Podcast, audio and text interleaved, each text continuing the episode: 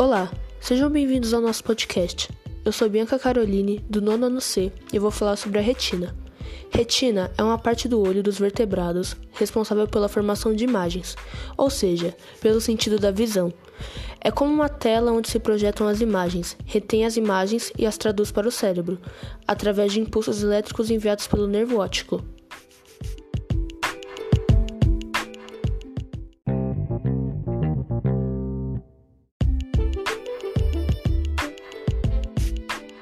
Oi, meu nome é Maria Paula e vou falar sobre o tema persistência retiniana. Ela também pode ser chamada como persistência da visão ou retenção retiniana. Ela designa o fenômeno ou a ilusão provocada quando um objeto visto pelo olho nu persiste na retina por uma fração de segundos após a sua percepção. Assim, imagens projetadas a um ritmo superior a 16 por segundo associam-se na retina sem interrupção. Segundo essa teoria, ao captar uma imagem, o olho humano levaria uma fração de tempo para esquecê-la. Estudos mais recentes comprovam que a visão é a mais complexa e que essa explicação não é inteiramente correta. Oi, gente, meu nome é Adriele e eu vou continuar a persistência retiniana. Sabe-se hoje que a ilusão de ótica provocada pela exibição de imagens em sequência se divide entre o movimento beta e o movimento phi. Avanços nas áreas da filosofia e neurologia procuram demonstrar, já nos anos 70, que a persistência da visão seria um mito. Os filmes ou sequências de imagens em vídeo mostram um movimento mais suave e menos saltitantes. Um filme de celuloide é rodado a 24 fotogramas por segundo.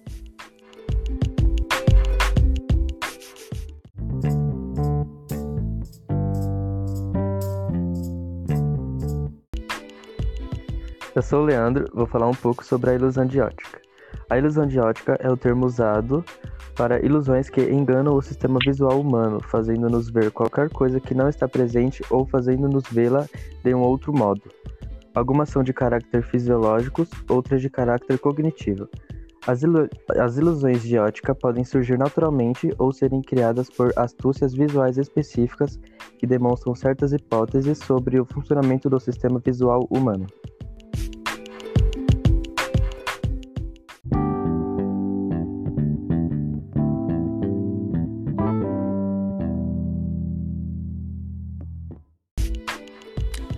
Os gamers de plantão certamente já devem ter ouvido ou até usado muito esse termo. Para muitos, é apenas um número técnico e sem importância.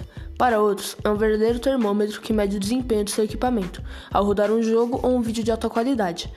Vamos conhecer um pouco mais sobre o famoso FPS, frames por segundo.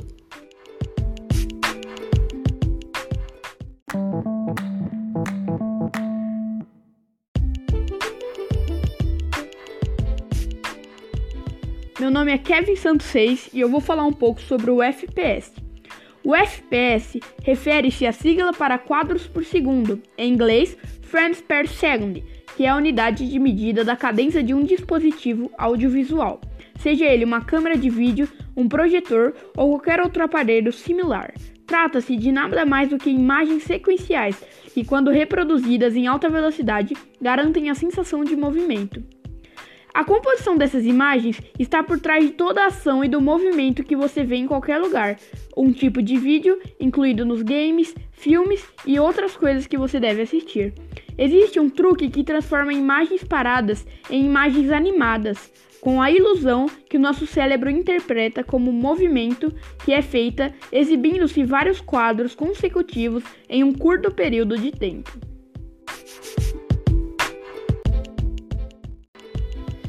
Isso pode ser facilmente experimentado desenhando-se várias figuras ligeiramente diferentes em um bloco de notas e, em seguida, passando-as rapidamente na frente de seus olhos. O objeto ficará animado. O mesmo ocorre com o cinema, mas em vez de desenhos, temos fotografias dispostas em uma fita semi-transparente, chamada de filme.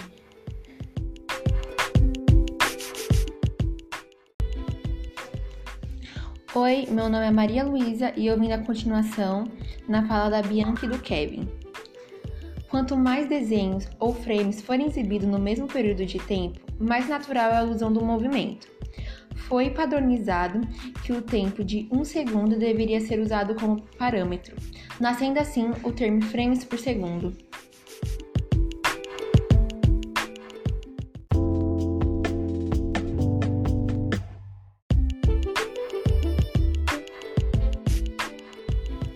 Esse foi o podcast de hoje. Muito obrigado por ouvir. Produzido e editado por Adriele Durões, Bianca Caroline dos Santos, Kevin Reis, Leandro dos Anjos, Maria Luísa Oliveira e Maria Paula Silva.